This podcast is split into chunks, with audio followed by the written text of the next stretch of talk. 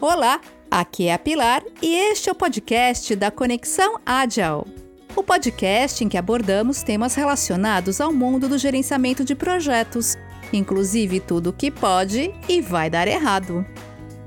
E no episódio de hoje, a resenha do livro Hábitos Atômicos. É sabido que as maiores e melhores mudanças na vida são resultados de pequenos gestos. O empresário James Clear nos ensina isso em seu livro Hábitos Atômicos, um método fácil e comprovado de criar bons hábitos e se livrar dos maus. Lançado em 2018 nos Estados Unidos. Nesse livro, o autor nos ensina um método para construir ou aprimorar os bons hábitos e abandonar os maus, tudo com o propósito de alcançar resultados melhores em nossos projetos. Ao longo do livro, o autor afirma que se você está com dificuldades em mudar de hábitos, o problema pode estar no sistema que escolheu para fazer isso. Então, sua sugestão é explorar o conhecimento científico para aprender a dominar sua rotina de atividades e lançar-se ao topo das conquistas, atingindo resultados muitas vezes tidos como impossíveis. Para criar seu método, James Clear partiu de conceitos bem estabelecidos na biologia, na psicologia, na filosofia e na neurociência. É importante observar que já há tempos os pesquisadores analisam o processo de extinção e formação de hábitos, de modo que há teorias bem consolidadas a respeito do tema, e é a partir delas que James Clear estabelece seu método. Assim, ao invés de ficar elaborando planos infalíveis, traçando metas impossíveis e tentando encontrar atalhos? Que tal agir um pouquinho de cada vez, porém todos os dias? E é a partir daí que James Clear explica que um hábito precisa ser pequeno, a ponto de se tornar impossível dividi-lo em partes menores, e que a sua técnica dos hábitos atômicos ou microhábitos valoriza muito mais a trajetória do que os sucessos parciais eventualmente alcançados, ou seja, devemos valorizar a caminhada e não só a linha de chegada. É importante destacar que mudanças que a princípio não parecem importantes trarão resultados notáveis se você estiver disposto a persistir nelas por tempo suficiente. Ninguém consegue alcançar sucesso da noite para o dia. Tudo acontece gradualmente em uma longa série de pequenos passos. No longo prazo, a qualidade de vida depende da qualidade dos hábitos que assumimos. Mantenha as rotinas de sempre e você continuará obtendo sempre os mesmos resultados. Melhore-as um pouquinho por vez e veja tudo tomar outra dimensão. A dica é: esforce-se para ser apenas 1% melhor do que foi no dia anterior. E ao final do ano você terá uma surpresa com o tamanho da mudança alcançada. O inverso também é válido. Deixe de se esforçar apenas 1% por dia e veja o buraco em que estará ao final de um ano. Assim, o livro mostra o modelo de quatro passos para a formação de hábitos e que são o estímulo, o desejo, a resposta e a recompensa. O ciclo de formação dos hábitos, o estímulo, é o primeiro passo dentro do ciclo do hábito. Esse estímulo, também chamado de gatilho, aciona o cérebro para iniciar um comportamento. O estímulo é que acende o desejo, que é o segundo passo dentro do ciclo do hábito. Desejo. O segundo passo, o desejo, é a força motriz do hábito. De forma geral, não é a ação colocada em prática que desejamos, mas sim o seu resultado. Por exemplo, ninguém deseja limpar o banheiro de casa, mas com certeza deseja ter um banheiro limpo. Resposta: este é o terceiro passo, que no fundo é a colocação do hábito em prática. Mas aqui precisamos avaliar a quantidade de esforço que teremos que empreender nessa resposta, porque se o esforço for demasiado grande, tenha certeza que o desejo morre aí. Quer um exemplo? Pouquíssima gente vai levantar do sofá confortável para limpar o banheiro, mesmo que ele esteja em condições bem precárias. É claro que vai chegar uma hora que não vai ter mais jeito, mas aí o desejo virou necessidade. E é disso que se trata a mudança de hábitos. Não deixar chegar nesse ponto de ter que fazer as coisas na marra ou com a corda no pescoço.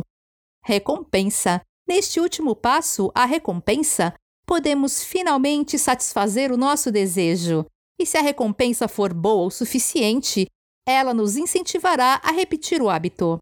Observe que o ciclo de formação de um hábito é contínuo e que, sem os três primeiros estágios estímulo, desejo e resposta um comportamento simplesmente não ocorre.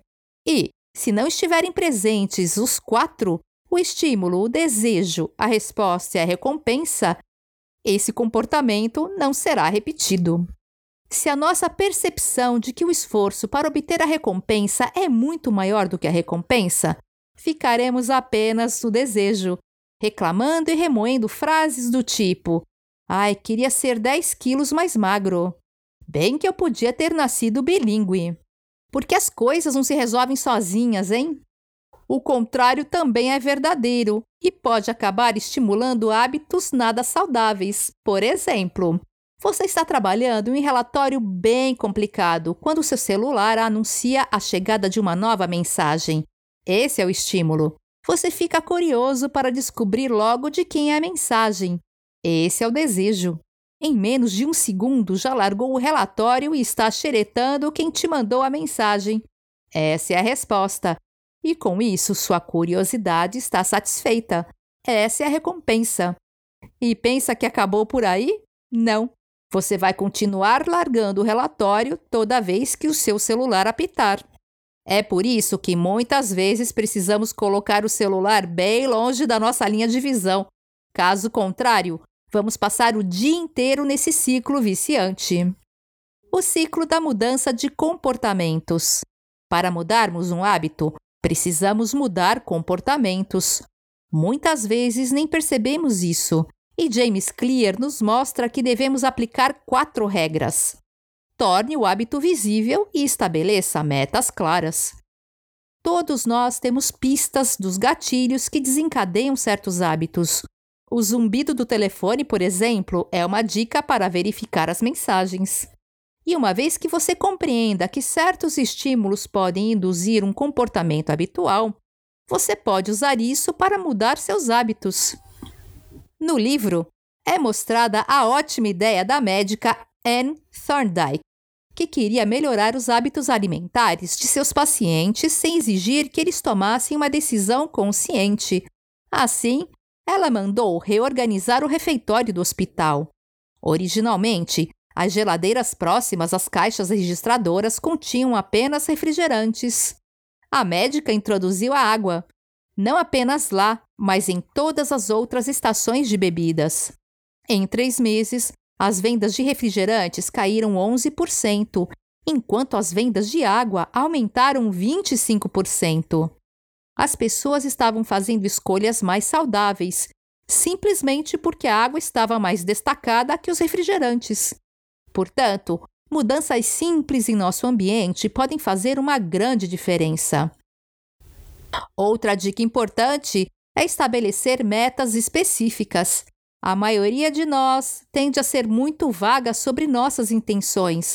Dizemos, vou comer melhor, e simplesmente esperamos que algum milagre culinário aconteça. Uma intenção de implementação apresenta um plano de ação claro, estabelecendo quando e onde você vai realizar o hábito que gostaria de criar. Se quer se exercitar, não diga apenas vou correr mais vezes na semana. Diga toda segunda, quarta e sexta. Quando o despertador tocar, a primeira coisa que farei é vestir minha roupa de ginástica e correr 3 quilômetros. Deixe seus tênis de corrida e a roupa de ginástica já separados no dia anterior para evitar qualquer imprevisto. Torne o hábito irresistível. Em 1954, os neurocientistas Jamie Olds e Peter Milner realizaram um experimento para testar a neurologia do desejo. Usando eletrodos, eles bloquearam a liberação do neurotransmissor dopamina em ratos.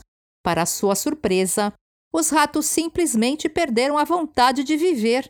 Eles não tinham vontade de comer, beber, se reproduzir ou fazer qualquer outra coisa. Poucos dias depois, todos morreram de sede. O cérebro humano libera dopamina, um hormônio que nos faz sentir bem quando fazemos coisas prazerosas. mas também obtemos uma dose de dopamina que nos faz sentir bem quando simplesmente antecipamos essas atividades prazerosas. É a maneira do cérebro nos impulsionar e nos encorajar a realmente fazer as coisas. Portanto, no sistema de recompensa do cérebro, desejar algo equivale a conseguir algo, o que ajuda muito a explicar por que as crianças gostam tanto de se preparar para o Natal. É também por isso que sonhar acordado com seu próximo encontro com aquela pessoa tão especial te deixa caminhando nas nuvens. Também podemos usar esse conhecimento a nosso favor ao tentar formar hábitos. Se tornarmos um hábito algo que esperamos ansiosamente, teremos muito mais probabilidade de segui-lo e realmente pô-lo em prática.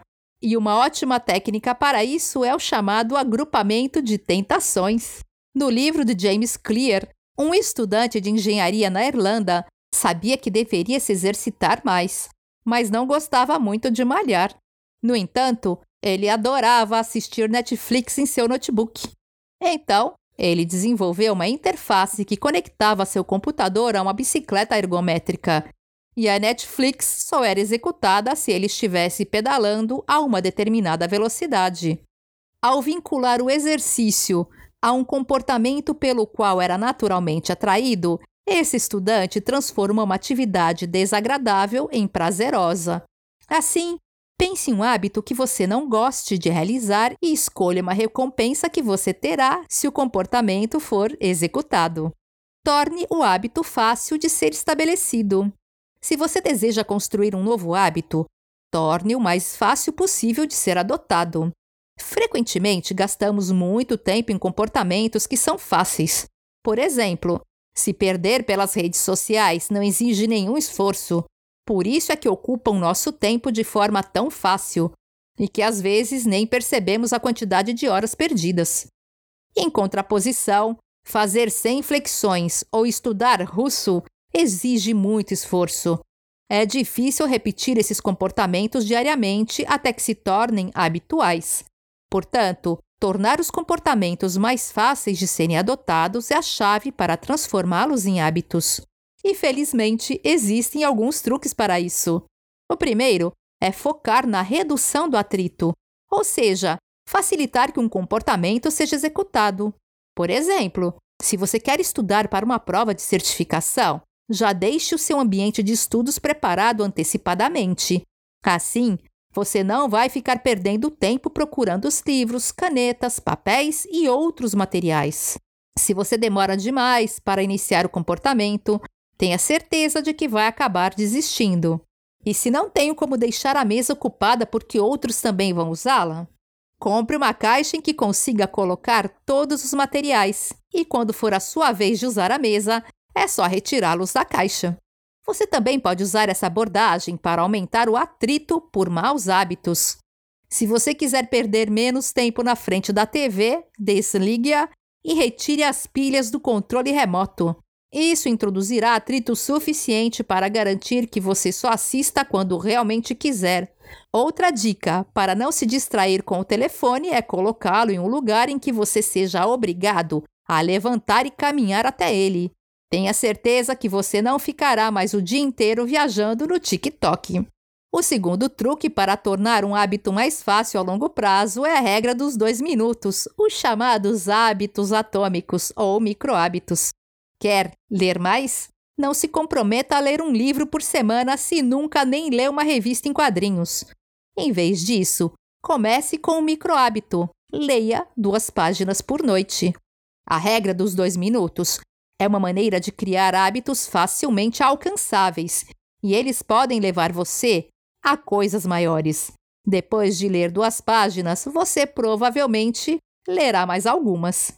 A regra dos dois minutos defende que o simples ato de começar é o primeiro e mais importante passo para fazer alguma coisa. Torne o hábito satisfatório. Tornar seus hábitos imediatamente satisfatórios é essencial para uma mudança eficaz de comportamento. Na década de 1990, o pesquisador de saúde pública Stephen Luby, trabalhando no Paquistão, conseguiu uma redução de 52% nas infecções que causavam diarreia entre as crianças. As taxas de pneumonia também caíram 48%. O segredo dele? Um belo e cheiroso sabonete. Lube sabia que lavar as mãos e saneamento básico eram essenciais para reduzir as doenças. Os habitantes também entenderam isso. O problema é que eles simplesmente não estavam transformando seu conhecimento em hábito. Tudo mudou quando Lube, em conjunto com a Procter Gamble, lançou um novo sabonete que espumava facilmente e tinha um cheiro delicioso. Esse sabonete foi distribuído gratuitamente e da noite para o dia, lavar as mãos tornou-se uma experiência gratificante. De repente, todos estavam lavando as mãos, porque agora era uma atividade agradável. Assim, a regra final e mais importante para a mudança comportamental é tornar os hábitos satisfatórios. Isso pode ser difícil, já que hoje vivemos no que os acadêmicos chamam de ambiente de retorno atrasado. Quer um exemplo? Você aparece no escritório hoje, mas o retorno, o seu salário, não chega antes do final do mês. Outro exemplo? Você vai para a academia de manhã, mas não perde peso durante a noite. Nossos cérebros evoluíram para lidar com o um ambiente de retorno imediato. Afinal, o Australopiteco não estava muito preocupado pensando em retornos de longo prazo, como economizar para aposentadoria ou seguir uma dieta alimentar. Eles estavam focados em preocupações imediatas, como encontrar sua primeira refeição, qualquer que fosse, buscar abrigo e ficar alerta o suficiente para escapar de possíveis predadores. É por isso que retornos imediatos costumam encorajar maus hábitos. Fumar pode causar câncer de pulmão em 20 anos, mas no momento imediato, alivia seu estresse e o desejo de nicotina, o que significa que você pode ignorar os efeitos de longo prazo e fumar um cigarro. Assim, se você deseja estabelecer um hábito que terá um retorno mais adiante, tente atribuir alguma gratificação imediata a ele. Por exemplo, um casal que o autor conhecia queria comer menos vezes em restaurantes e cozinhar mais, ficando assim mais saudáveis e ainda economizando dinheiro. Para isso, eles abriram uma conta poupança chamada Viagem para a Europa. E toda vez que deixavam de ir a um restaurante, transferiam 50 dólares para essa conta. A satisfação de curto prazo de já ver os 50 dólares naquela conta de poupança forneceu a gratificação imediata de que precisavam para mantê-los no caminho certo para a recompensa final e de longo prazo.